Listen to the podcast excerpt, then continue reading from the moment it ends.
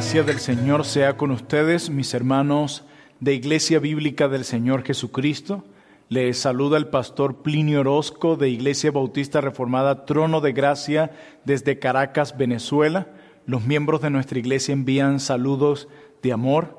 Hoy tendré el privilegio de predicar la palabra de Dios para ustedes y quiero hacerlo a través del libro de Hebreos. Quisiera pasearlos hoy por los primeros diez capítulos de la carta a los Hebreos para mostrarles la superioridad de Cristo y de esta manera puedan ser motivados a adorar a Cristo y a deleitarse en Cristo, pero también a considerar las grandes consecuencias que enfrentaremos si abandonamos a Cristo. Pero antes de ir a esta gloriosa carta, este maravilloso libro, quiero que vayamos en oración a nuestro Dios. Amén. Inclinemos nuestros rostros y oremos al Señor.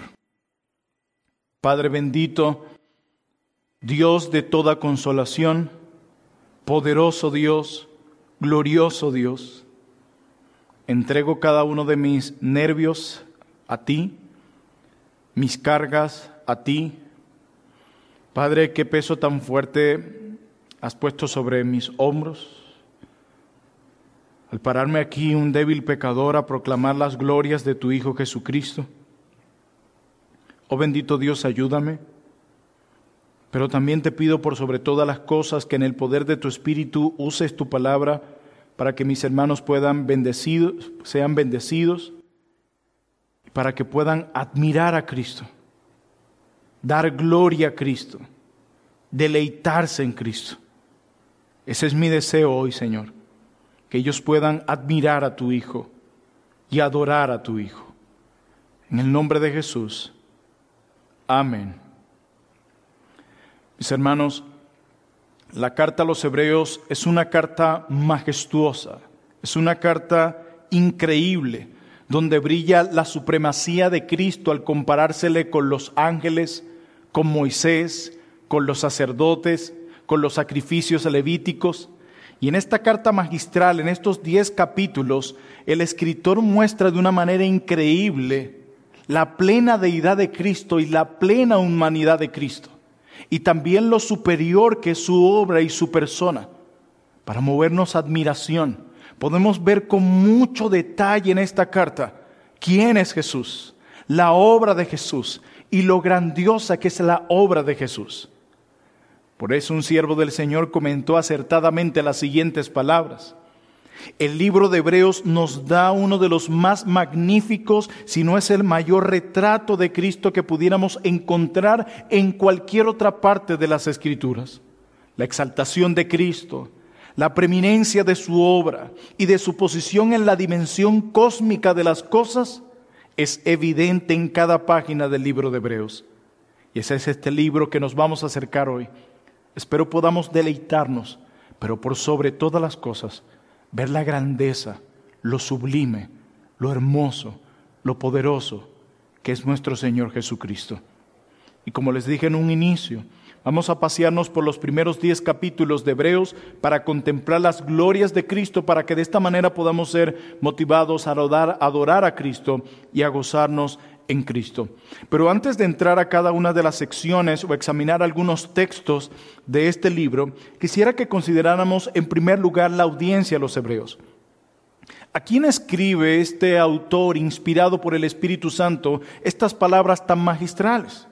Bueno, cuando nosotros leemos esta carta en su contexto, podemos llegar a la conclusión de que todo indica que la audiencia de esta carta está compuesta por judíos convertidos al cristianismo. Audiencia que por supuesto conoce muy bien las escrituras del Antiguo Testamento. Es por esta razón que encontramos tantas citas del Antiguo Testamento. El autor de Hebreos nos pasea desde el Antiguo Testamento para mostrarnos lo sublime que es Cristo. Su audiencia entendía muy bien cada una de estas citas y cada uno de los eventos allí mencionados. Pero también hay un detalle muy importante aquí, porque todo indica también que el autor de Hebreos estaba escribiendo a los judíos cristianos que estaban sufriendo una severa persecución. Y como bien decía el doctor R.C. Sproul, y el problema que estaba siendo enfrentado era el problema de lo que fue llamado los lapsis del primer siglo. Los lapsis eran aquellas personas que sucumbieron bajo la presión de la persecución. Personas que profesaban la fe en Cristo y terminaron abandonando a Cristo. Miren mis amados hermanos, nosotros hemos escuchado testimonios gloriosos de aquellos que fueron y dieron su vida por la causa de Cristo. Como bien decía alguien, convirtiéndose en, antorchas humanas en los jardines de Nerón, hombres y mujeres que por su fe en Cristo también llegaron a ser alimentos de los leones y pasatiempo de los gladiadores en aquel momento. Pero no solamente la historia de la iglesia está llena de ese coraje heroico que vemos en los mártires. Es importante destacar que no todo el mundo fue martirizado. Algunas personas que profesaban la fe en Cristo bajo la presión de la persecución en realidad optaron por repudiar su confesión de fe en Cristo y negaron a Cristo con un propósito, salvar sus propias vidas. A ese grupo de hombres y mujeres que profesaban la fe y terminaron claudicando en medio de la persecución se les llamaba los lapsis los que habían caído, los que tuvieron un lapsus, una caída. Y esto sigue siendo una realidad hoy. Veremos a hombres y mujeres en medio nuestro, con un gran deseo de incluso dar su vida por la causa de Cristo, manteniéndose firme en medio de todas las tormentas que atravesamos en este mundo caído. Pero también tendremos que toparnos con los lapsis. Hombres y mujeres que profesan la fe en Cristo, pero cuando llega la prueba, cuando llega la persecución, claudican, abandonando a Cristo para salvar incluso sus propias vidas. Por esta razón, una de las sugerencias de por qué estos sermones en hebreo se habían escrito fue para alentar a los santos en medio de la persecución a mantener su fe a que no claudicaran. Es por esta razón que Hebreos está llena de tantas, este libro está lleno de tantas advertencias. Y el propósito del escritor de Hebreos es motivarlos a mantenerse firme en la fe hasta el fin, siguiendo a este Cristo, quien lo vale todo y quien es superior sobre todo. En esta maravillosa carta encontramos cuatro secciones en las que el escritor compara a Jesús con personas y eventos claves de la historia de Israel, con un propósito, mostrar la superioridad de Cristo sobre los ángeles, mostrar la superioridad de Cristo sobre Moisés, mostrar la superioridad de Cristo sobre los sacerdotes y mostrar la superioridad de Cristo sobre los sacrificios levíticos. Pero no solo eso no solo para mostrar la superioridad de Cristo sobre cada uno de estos eventos y personas claves de la historia de Israel, sino también para mostrarles las terribles consecuencias que vendrían a sus vidas por abandonar a Cristo. Así que sin más preámbulo, consideremos la primera sección de este maravilloso libro y esta primera sección va de los capítulos 1 al 2, donde el escritor de Hebreos, inspirado por el Espíritu Santo, expone la superioridad de Cristo sobre los ángeles, diciéndolos de una manera muy clara y explícita que Cristo es el último discurso de Dios. Así que les pido me acompañen a Hebreos capítulo 1, versículos 1 al 2. Dios habiendo hablado muchas veces y de muchas maneras en otro tiempo a los padres por los profetas, en estos postreros días nos ha hablado por el Hijo. El escritor de Hebreos nos dice aquí que Dios ha hablado en su Hijo la última y la mejor palabra. Noten lo que dice Dios habiendo hablado muchas veces. Nuestro Dios es un Dios que se comunica. Desde el huerto del Edén Dios ha hablado y se ha revelado a nuestros primeros padres. Pero el escritor de Hebreos añade un detalle importante y dice, y de muchas maneras y de muchas formas en otro tiempo a los padres por los profetas. Aquí el escritor de Hebreos nos indica que Dios se reveló a sí mismo de varias formas Cuando nosotros miramos la historia en el Antiguo Testamento podemos confirmar eso, cómo Dios habló audiblemente, cómo dio a conocer su mensaje por medio de sueños, por medio de visiones, por medio de una voz tronante, por medio de fuego, por medio de símbolos, por medio de parábolas y por medio de su palabra escrita. Dios ha hablado muchas veces y de muchas de estas formas. Pero el escritor añade en el versículo 2 de Hebreos capítulo 1 algo importante. Dice, pero en estos postreros días nos ha hablado por el Hijo. Aquí encontramos un contraste increíble. El escritor de Hebreos nos está diciendo que Dios en el pasado habló así, pero ahora, ahora, Cristo nos habla en estos postreros días. El escritor de Hebreos nos está diciendo que Cristo es el último discurso del Padre. Y seguimos viendo contrastes en este verso. Dice que antes habló a los padres, ahora nos habla a todos nosotros. Antes hablaba de muchas maneras y muchas veces, pero ahora nos ha hablado y en el original esta frase describe un acto pasado y definitivo. Ahora nos ha hablado en Cristo. Ahora no es solo un profeta a quien Dios ha enviado, sino a su propio Hijo, el eterno Hijo de Dios aquel a quien el Padre constituyó heredero de todas las cosas, aquel quien es el resplandor de su gloria. Ese es el último discurso del Padre. Lo que nos está diciendo el escritor de Hebreos en pocas palabras es que lo que Dios quería decirnos ya nos lo ha dicho en Cristo. No hay nada más que agregar. No necesitamos nuevas revelaciones, no necesitamos nuevos sueños, visiones o profecías. Lo que el escritor de Hebreos nos está diciendo, mis amados hermanos, es que ahora solo necesitamos prestar atención a lo que Cristo ya ha dicho. El escritor de Hebreos nos dice que Jesús es superior a todas las maneras previas en las que Dios se reveló a Israel.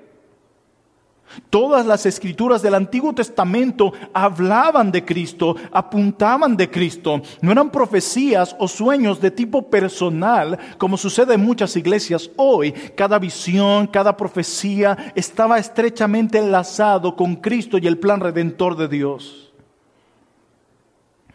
Es por esta razón que nuestro amado Señor Jesucristo en el Evangelio según San Juan, capítulo 5, verso 39, pudo decir estas palabras.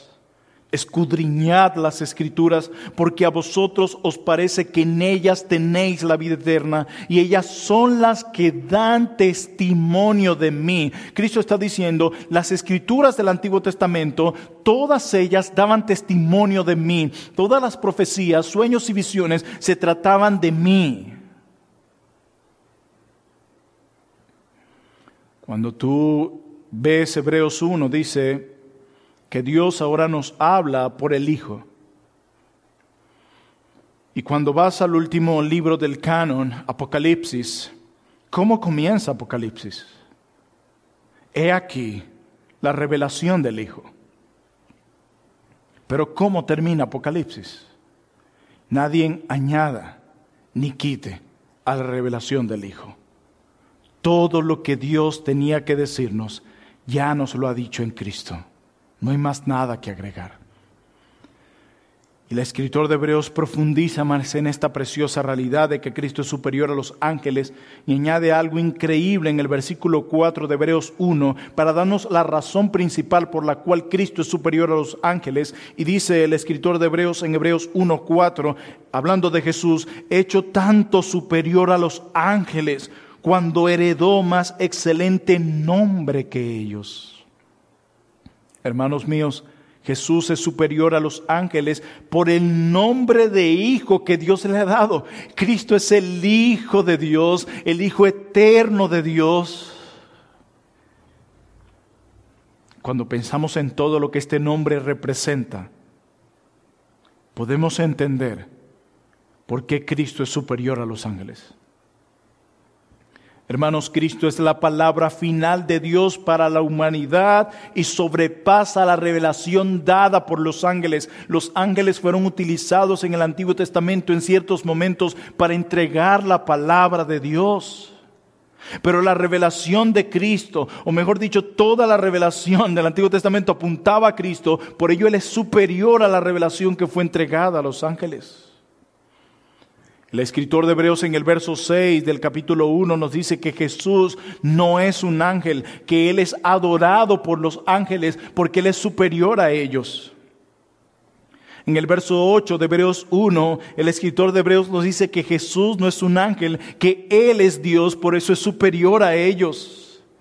El escritor de Hebreos en los versos 10 al 12 del capítulo 1 nos dice que Jesús no es un ángel, que Él es el creador eterno de todas las cosas, por esa razón es superior a los ángeles. El escritor de Hebreos nos dice que Cristo está sentado en el trono como rey.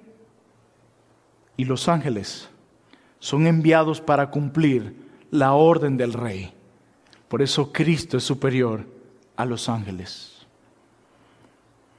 Pero como les decía al principio, el escritor de Hebreos mantiene un orden, una secuencia en su libro de mostrarnos la superioridad de Cristo y luego añadir una advertencia acerca de las consecuencias que vendrían a nuestra vida si nos alejamos de Cristo. Bueno, ya él acaba de exponer la superioridad de Cristo sobre los ángeles y ahora nos va a añadir la advertencia acerca de las consecuencias que enfrentaremos si rechazamos a Cristo, quien es superior a los ángeles. Hebreos 2, versos 1 al 3. Advertencia. Por tanto, es necesario que con más diligencia atendamos a las cosas que hemos oído, no a las que queremos oír o las que vendrán por oír, a las que hemos oído, no sea que nos deslicemos Verso 2, porque si la palabra dicha por medio de los ángeles fue firme y toda transgresión y desobediencia recibió justa retribución, ¿cómo escaparemos nosotros si descuidamos una salvación tan grande? Lo que está diciendo el escritor de Hebreos es, si hubo consecuencias para aquellos que rechazaron la revelación que fue entregada por los ángeles, habrá consecuencias mayores si descuidamos la salvación que fue revelada a través del Hijo de Dios, quien es superior a los ángeles. Sección 2 de Hebreos. Del capítulo 3 al capítulo 4 de este libro el escritor de Hebreos, inspirado por el Espíritu de Dios, nos muestra a Jesús como superior a Moisés. No solo Jesús es superior a los ángeles, por lo que ya hemos dicho, sino que Jesús es superior a Moisés. El escritor compara a Jesús con Moisés y concluye, perdón, que Cristo es superior a Moisés. Y es importante destacar algo antes de seguir. Y es que eh, en el libro de Hebreos vamos a ver muchas comparaciones. Ah, Cristo y los ángeles, Cristo, Moisés, Cristo y los sacerdotes, Cristo y los sacrificios, el antiguo pacto y el nuevo pacto. Y es muy importante destacar por qué están allí esos contrastes o cómo deberíamos entender esos contrastes en el libro de Hebreos. Yo quiero decirles que el contraste en hebreo no es un contraste entre lo malo y lo bueno. Tengamos cuidado con eso. No, sino que los contrastes que tenemos en hebreos realmente es una comparación entre lo bueno y lo mejor. Es eso lo que tenemos allí en hebreos. Y en el capítulo 3, versículos 1 al 2, lean conmigo, hebreos 3, 1 al 2, miren lo que dice el escritor. Por tanto, hermanos santos, participantes del llamamiento celestial, considerad al apóstol y sumo sacerdote de nuestra profesión, Cristo Jesús, el cual es fiel al que le constituyó, como también lo fue Moisés en toda la casa de Dios. Nosotros sabemos por la historia del Antiguo Testamento que Moisés fue el instrumento que Dios usó para guiar al pueblo de Israel a través del desierto y que también Moisés fue el instrumento que Dios usó para construir el tabernáculo. Eso lo sabemos nosotros. Nosotros sabemos que Moisés ministró fielmente al pueblo de Dios en el desierto durante 40 años del peregrinaje de la tierra prometida. Pero hay unos detalles que hace el escritor de Hebreos cuando lo compara con Cristo. Nos dice de Moisés lo siguiente. Y Moisés fue fiel, dice el texto, en toda la casa de Dios como siervo. Pero cuando habla de Cristo, no dice que fue un siervo en la casa de Dios, dice, pero Cristo es el Hijo sobre la casa de Dios. ¿Ven el contraste entre Moisés y Cristo? Él está enfatizando aquí la autoridad de Cristo sobre la casa de Dios. En el versículo 6 de este mismo capítulo, el escritor de Hebreos dice, pero Cristo como hijo sobre su casa, la cual somos nosotros. Hermanos, la casa de Dios está constituida por el pueblo de Dios, hombres y mujeres salvados por gracia, por medio de la fe y únicamente por la obra de Cristo y para la gloria de Dios. Pero debido a la constante rebeldía del pueblo de Israel, recuerda que el escritor de Hebreos está conectando todas estas realidades con los acontecimientos y personas del Antiguo Testamento, de la historia de Israel. Y el escritor de Hebreos nos dice a nosotros que el pueblo de Israel fue muy rebelde a Dios. De hecho, Dios en un momento le dijo a Moisés que barrería o destruiría ese pueblo, pero nosotros sabemos por la historia del Antiguo Testamento que Moisés intercedió por ellos y el Señor desistió de ese plan. No obstante, porque la historia no termina allí, no obstante, debido a la continua dureza del corazón del pueblo de Israel, debido a la incredulidad del pueblo de Israel, el deseo de regresar a Egipto que tenían ellos, Debido a eso, Dios tuvo que declarar las siguientes palabras que se encuentran en números 14, 22 al 23, y yo solo voy a citar una pequeña porción, donde Dios como castigo debido a su incredulidad y dureza de corazón, Él les dice, ¿saben qué? No verán la tierra de la cual jure a sus padres. No, dice Dios, ninguno de los que me han irritado la verá. a este reposo, el Señor no les permitiría entrar excepto, excepto a Josué y Caleb, los cuales confiaron plenamente en las promesas de Dios, cosa que no hizo el pueblo de Dios en el Antiguo Testamento, quienes se rebelaron contra Moisés, quien era el líder del pueblo y a quien Dios usó para construir el tabernáculo. Y Dios les dice, debido a eso habrá consecuencias por sus pecados.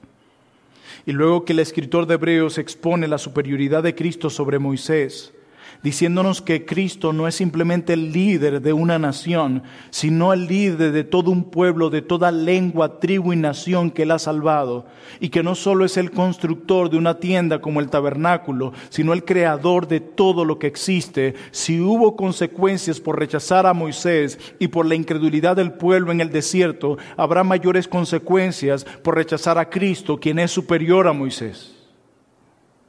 Hebreos 4 del 1 al 2. Temamos pues, dice el escritor de Hebreos, temamos pues, no sea que permaneciendo aún la promesa de entrar en su reposo, algunos de vosotros parezcan no haberlo alcanzado, porque también a nosotros se nos ha anunciado la buena nueva como a ellos. ¿Ven la conexión? Pero no les aprovechó el oír la palabra por no ir acompañada de fe en los que la oyeron. El escritor de Hebreos los exhorta a no imitar la incredulidad de los israelitas en el desierto. Hermanos, Jesús es el líder del pueblo de Dios, no solo de una nación.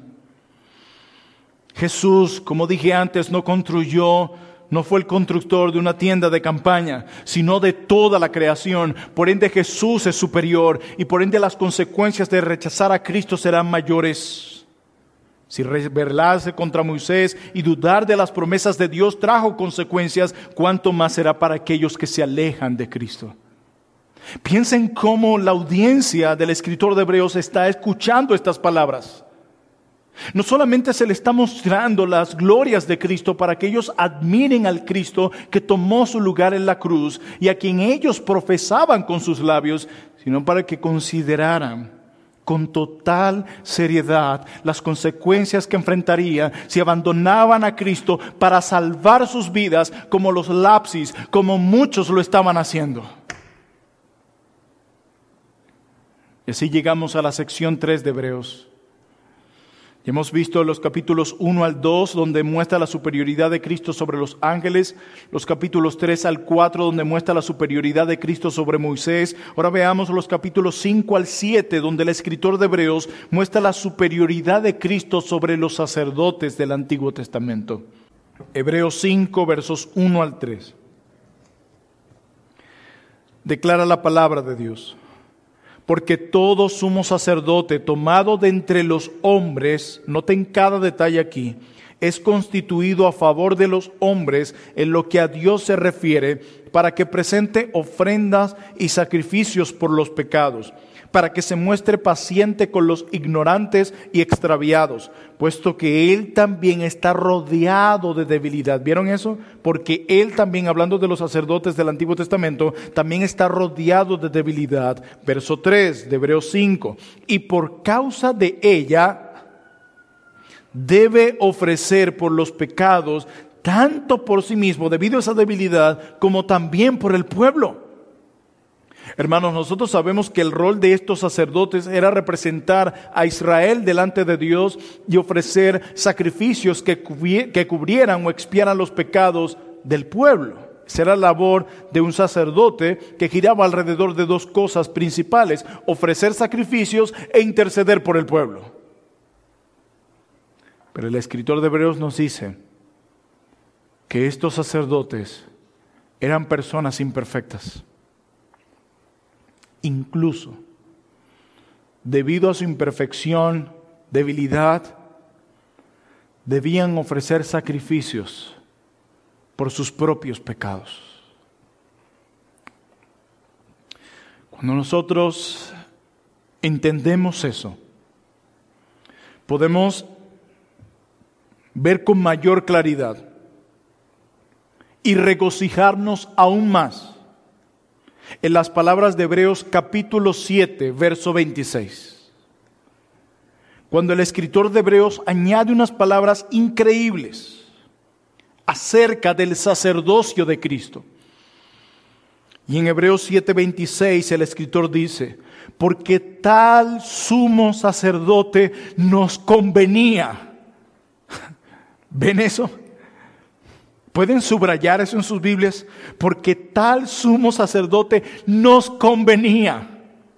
Y miren cómo describe el sacerdocio de Cristo, santo, inocente, sin mancha, apartado de los pecadores. Y esto es increíble, y hecho más sublime que los cielos. De ningún otro sacerdote se podía decir esto. Santo, sin mancha, apartado de los pecadores y hecho más sublime que los cielos. De ninguno, de ninguno, solo de Cristo. ¿Saben por qué? Porque todos eran pecadores. Pero ¿saben qué? Jesús no. Y como era sin pecado, no tenía que ofrecer sacrificio por sí mismo, sino que pudo ofrecerse a sí mismo como nuestro sacrificio. Hermanos, escuchen bien esto. Nos convenía este sumo sacerdote, perfectamente santo. ¿Saben por qué? Porque la santidad de Cristo lo capacitaba para ofrecerse por nosotros. Los demás sacerdotes debían ofrecer sacrificios cada día. Cada día, cada día. ¿Y saben por qué? Porque los sacrificios de animales no erradicaban el pecado, no tenían el poder para hacerlo. De hecho, todos esos sacrificios apuntaban a un mayor sacrificio. Pero ¿saben qué? El sacrificio de nuestro amado Jesucristo satisfizo completamente, no un poco, completamente la ira de Dios por el pecado. Su ofrenda fue como, llegó como olor fragante a la presencia del Padre. En Hebreos 9, pasaje que vamos a leer más adelante, se nos dice que cualquier sacerdote en el Antiguo Testamento entraba en el lugar santísimo con pecado propio y sangre ajena, las de animales. Pero como bien decía un predicador de nuestros días, Mientras que nuestro Señor Jesucristo, cuando entraba en el lugar santísimo, entraba con sangre propia, su propia sangre, su propia vida, y saben que con pecado ajeno, ¿saben de quién? En nuestro pecado. Qué diferencia, qué increíble, qué majestuoso. Hermanos, en el Antiguo Testamento era peligroso acercarse a Dios. Peligroso. Tú te intentabas acercar a Dios en el Antiguo Testamento y morías. Y cuando nosotros escuchamos esto, viene inmediatamente a nuestras mentes una pregunta y es, ¿cómo podía entonces un Dios perfectamente santo, como lo es nuestro Dios, morar en medio de pecadores? Bueno, en el Antiguo Testamento la respuesta es la sangre de muchos animales. Así es, la sangre de muchos animales. Por eso el escritor de Hebreos en Hebreos 9, acompáñenme allí, Hebreos 9, versículo 19, dice lo siguiente. Porque habiendo anunciado Moisés todos los mandamientos de la ley a todo el pueblo, miren lo que hizo. Tomó la sangre de los becerros y de los machos cabríos con agua, lana escarlata e hisopo, y roció el mismo libro, pero también con esa sangre, mire lo que hizo, y también a todo el pueblo, no algunos, a todo el pueblo lo roció con toda esa sangre de animales, de becerro y de machos cabríos. Él rociaba todo el pueblo con la sangre de animales. Algunos piensan que en aquel momento en el desierto habían unos dos millones de personas. Imagínate el escenario. Usemos nuestra imaginación por un momento. Vamos a trasladarnos a este evento alrededor de dos millones de personas bañadas con sangre de animales en un desierto sin baños. Imagina el olor, imagina sus rostros. Y como bien decía alguien, todo esto ¿Qué imagen nos brindaba? Todo este escenario horrendo, ¿qué mensaje nos enviaba? Este era, sin duda alguna, un recordatorio de que el pecado demanda muerte. ¿Cuál muerte? Tu muerte mi muerte. Porque la paga del pecado es la muerte. Por eso se rociaba sobre todos ellos. Esto les recordaba que el pecado demanda muerte, nuestra muerte. Pero ¿saben qué, hermanos? Esto tenía que hacerlo todos los días. Todos los días. ¿Puedes imaginar esto todos los días? Esto nos permite ver un poco cómo Dios ve el pecado y lo horrendo que es el pecado. Miren, en el, en el templo del Antiguo Testamento hubo muchos elementos, muchos la mesa de panes de la proposición, la menorá, el altar de inciensos, el altar de ofrendas, la fuente de metal, y podemos seguir nombrando. Pero, ¿saben que no había en el templo? Una silla para el sacerdote. No había una silla para el sacerdote. ¿Saben por qué? Porque el sacerdote no descansaba. El sacerdote no podía sentarse. No podía descansar. ¿Saben cuándo podía descansar el sacerdote? Cuando el pueblo fuese tan santo como Dios mismo. Increíble, imposible. Los sacrificios de animales no podían hacer eso.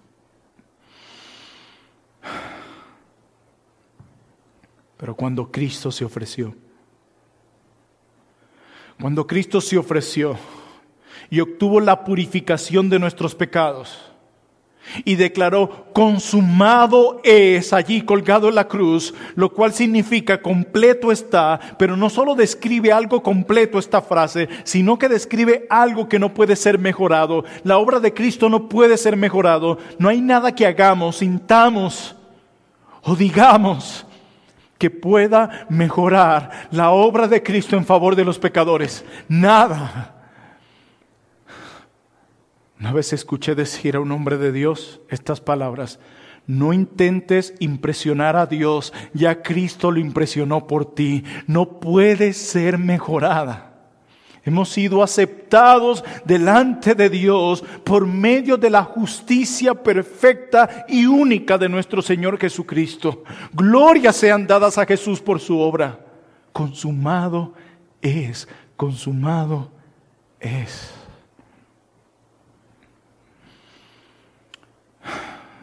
Si volvemos al capítulo 1 de Hebreos, para ampliar un poco la idea de la superioridad de su sacerdocio, Mire lo que dice Hebreos 1.3.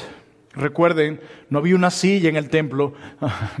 El sacerdote no podía sentarse, pero mira lo que dice Hebreos 1.3 acerca del sacerdocio de Cristo. Dice, habiendo efectuado la purificación de nuestros pecados por medio de sí mismo, se sentó a la diestra de las alturas. Nota eso, subráyalo en tu Biblia. Se sentó, Cristo se sentó, se sentó a la diestra de la majestad de las alturas. Nuestro sumo sacerdote Jesús se sentó.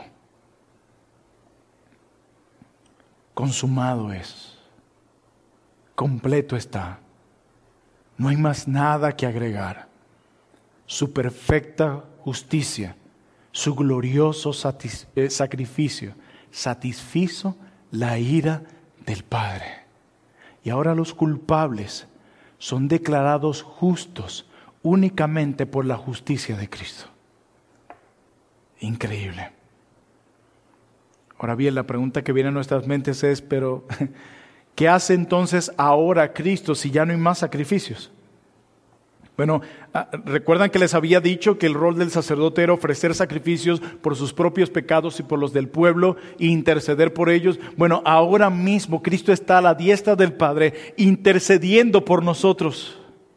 Esta es la razón por la que a pesar de todas las pruebas y las turbulencias de este mundo caído, seguimos firmes en la fe. No por nosotros, no porque haya algo en nosotros, una fuerza interior en nosotros que venga humanamente hablando, sea nuestra, no, sino por la obra, el poder únicamente de Cristo que llega a nosotros por medio de su intercesión.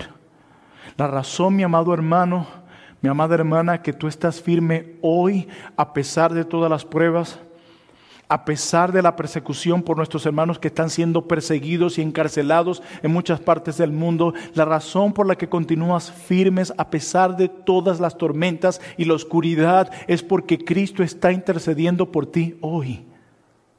Hoy. Él intercede por los suyos y está siempre disponible para ellos.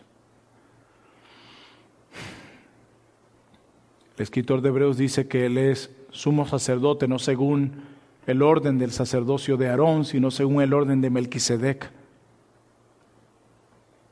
Y esto entonces nos dice que Jesús es el rey sacerdote definitivo, moralmente perfecto y está siempre disponible para su pueblo.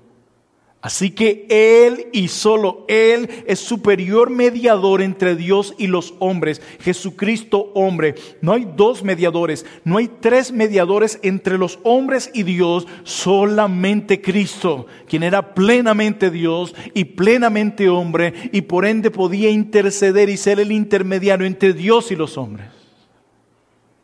Pero luego que el escritor de Hebreos expone la superioridad de Cristo sobre el sacerdocio, añade una advertencia y nos dice que rechazar a Jesús es rechazar tu única oportunidad de estar reconciliado con Dios. ¿Escuchaste eso? Rechazar a Jesús es rechazar tu única oportunidad de estar reconciliado con Dios.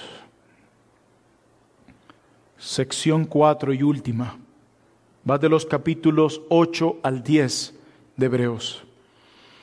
Aquí el escritor cierra, inspirado por el Espíritu de Dios, exponiendo la superioridad de Cristo a los sacrificios levíticos.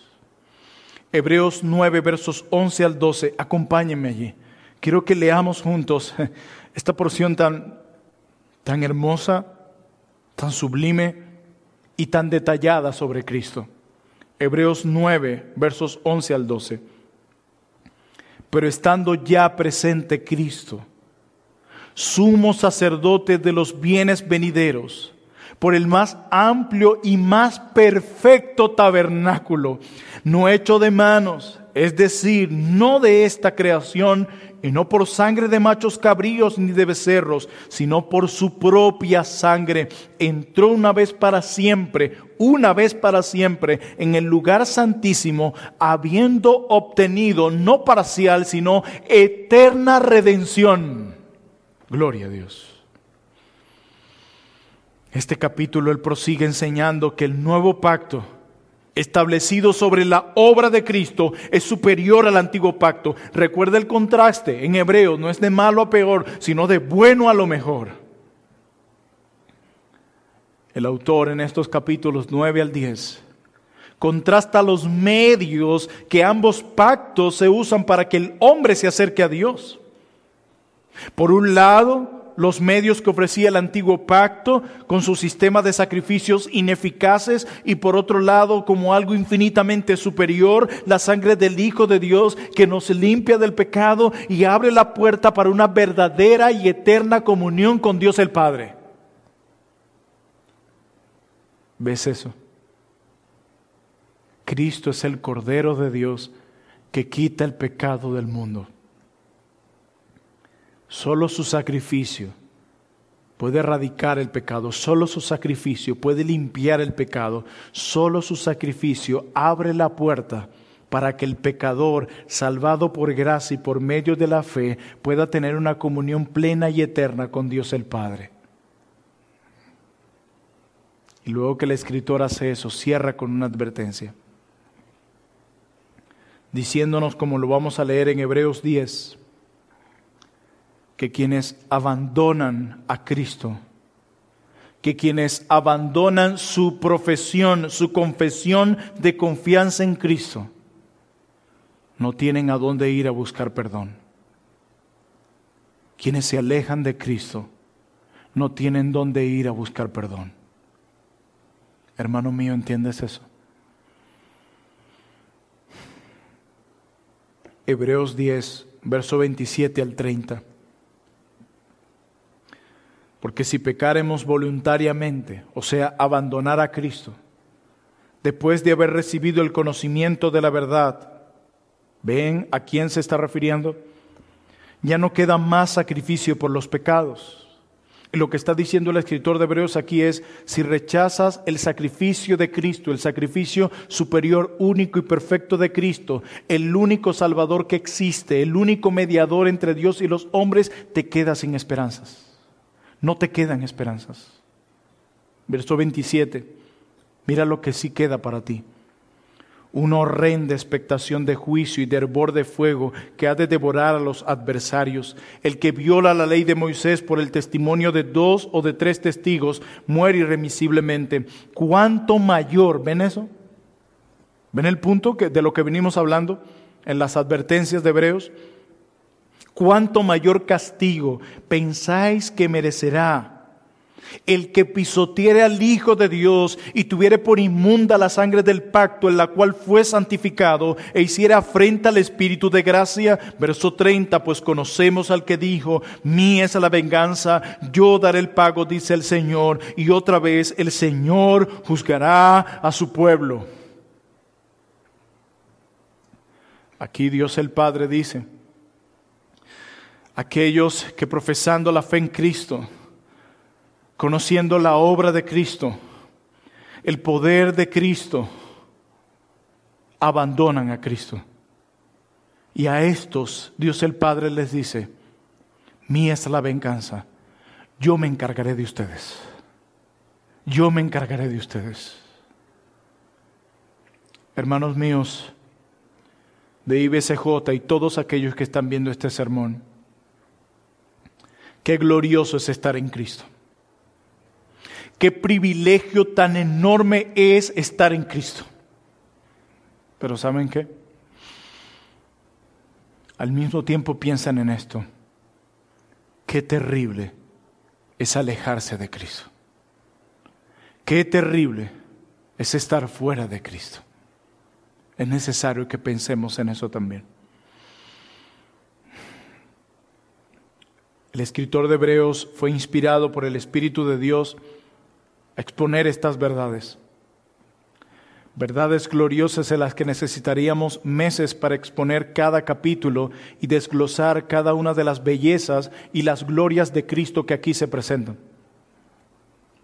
Pero si hay algo que podemos ver en lo que hemos expuesto hoy, es que el escritor de Hebreos tenía dos propósitos en mente cuando escribe todas estas verdades sobre Jesús y las advertencias que encontramos para los que abandonan a Jesús. Y es en primer lugar mostrarnos a Jesús como superior sobre todo. Hermanos míos, si Jesús es superior sobre todo, y lo es, entonces Él es digno de nuestra adoración. Él merece que consagremos nuestras vidas a Él y solo a Él. Solo Él merece nuestra adoración, nuestra reverencia, nuestro corazón, nuestro ser, todo lo que tenemos. Necesitamos rendirlo ante aquel que es superior sobre todo. Pero en segundo lugar, el escritor de Hebreos tiene en mente retar a sus lectores y retarte a ti y a mí también a permanecer fieles a Jesús a pesar de la persecución. Si es cierto, hemos atravesado situaciones muy difíciles. Vivimos en un mundo caído. Este mundo no es el paraíso. Los cristianos enfrentan rechazo por todos lados. El mundo está promoviendo su agenda anti Dios por todos lados. Hermanos en diferentes países atravesando por diferentes pruebas, familias de nuestras iglesias pastores en diferentes países sufriendo. Pero ¿saben qué? No dejemos de permanecer en Jesús. No dejemos de permanecer en Él. Hermanos, soportemos un poco más. Mantengámonos firmes en la verdad de Dios. Soportemos un poco más porque los sufrimientos de este mundo no se comparan con la gloria que nos espera. Lo que podamos obtener en este mundo por abandonar a Jesús no se compara con tener a Jesús.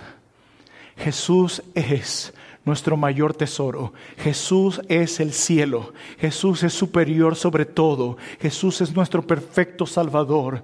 Jesús es todo sobre todo.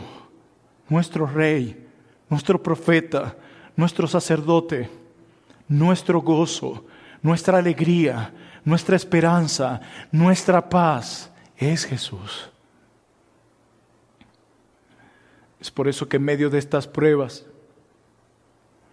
en medio de esta fuerte persecución, el autor repite una frase en todo el libro que tú vas a encontrar cuando lo estudies detenidamente, y es que el escritor de Hebreos constantemente le dice a su audiencia, considerad al Hijo de Dios, considerad a Cristo, considerad a Cristo. Y la idea aquí es meditad en Cristo, contemplad a Cristo. Esto es increíble, impactante, estremecedor. ¿Saben por qué? Porque el, escritor de Hebreos le está diciendo a su audiencia que lo que ellos necesitan para mantenerse firme en medio de las pruebas de esta vida, en medio de la persecución, es meditar en Jesús. Él dice que el antídoto para esto es meditar en Jesús su persona, su obra, lo que hemos recibido de Él, su belleza, su majestad, lo que Él ha comprado para nosotros, nuestra compañía con Él por la eternidad. Hermanos míos, en medio de la prueba, la persecución, meditad en Cristo, contemplad a Cristo, considerad a Cristo porque Él es superior sobre todo. Él es majestuoso y digno de nuestra adoración. Quizás alguien sin Cristo esté viendo este video porque alguien se lo recomendó o por alguna u otra razón. Quizás al escuchar esto, tú pensarás, bueno, voy a ver qué puedo ofrecerle a Dios para alcanzar esa salvación. Voy a ver qué puedo ofrecer y hacer con mis obras, ser más amable, tratar de cumplir las reglas, portarme un poco mejor, no hacerle daño a nadie para llegar al cielo. Ah, nosotros tenemos un corazón malo y un pasado malo, decía Albert Martin. Y hay cosas que han sucedido en nuestra vida en el pasado que nos han hecho infractores de la ley de Dios y el pago para pagar esa deuda, esa fianza para ser libres, ser absueltos de culpa delante del juez del universo, es un pago muy grande, muy grande, muy grande, muy grande. ¿Cuál crees que será el estándar del Dios perfectamente santo? Muy alto. Ni tú ni yo podemos llenar ese estándar. No intentes cumplir la ley para alcanzar la salvación, es imposible. De hecho, lo que has hecho es todo lo contrario toda tu vida, en acciones, interiormente, pensamientos, etc. Por eso alguien decía que nosotros no podemos hacer tratos con Dios. ¿Sabe por qué? Porque no tenemos nada que ofrecerle a Dios. Ah, tu amabilidad no puede salvarte. Tus buenas obras no pueden salvarte. Tu dinero y reputación no pueden salvarte. Solo Cristo puede salvarte. Ven con las manos vacías delante de Dios el Padre, arrepentido por tus pecados y aferrado únicamente a la cruz de Cristo, confiando únicamente en la obra de Cristo y alcanzarás la vida eterna el gozo que solo se halla en Cristo, la paz que solo se halla en Cristo, la esperanza que solo hallamos en Cristo, para que pueda realmente ser salvo y ser reconciliado con nuestro Dios. Amados hermanos, permanezcan en Jesús, mediten en Jesús, contemplen a Jesús, porque Él es superior sobre todo y digno de nuestra adoración. Oremos, mis hermanos, oremos a nuestro Dios. Oh bendito Padre, por la obra de tu Espíritu, por los méritos de tu Hijo nos acercamos a ti, a pedirte por mis hermanos en República Dominicana, Venezuela, Cuba, Nicaragua, Argentina, Estados Unidos, y en todos esos lugares de Latinoamérica y el mundo donde hay hijos tuyos atravesando por diversas pruebas, incluso la persecución. Ayúdanos, Señor, a permanecer fieles a tu Hijo, no desviando nuestra mirada. Oh, por favor, Señor Jesús, ayúdanos. Que tu palabra predicada hoy eche fruto en nuestros corazones. Que podamos admirar a Cristo. Que cuando los hombres vean cómo vivimos y cómo respondemos ante las pruebas, puedan decir, este hombre, esta mujer ama a Cristo admira a Cristo. Oh amado Dios, te pido por tu Espíritu, te ruego que tu Hijo Jesús sea nuestro mayor tesoro, hoy, mañana y siempre.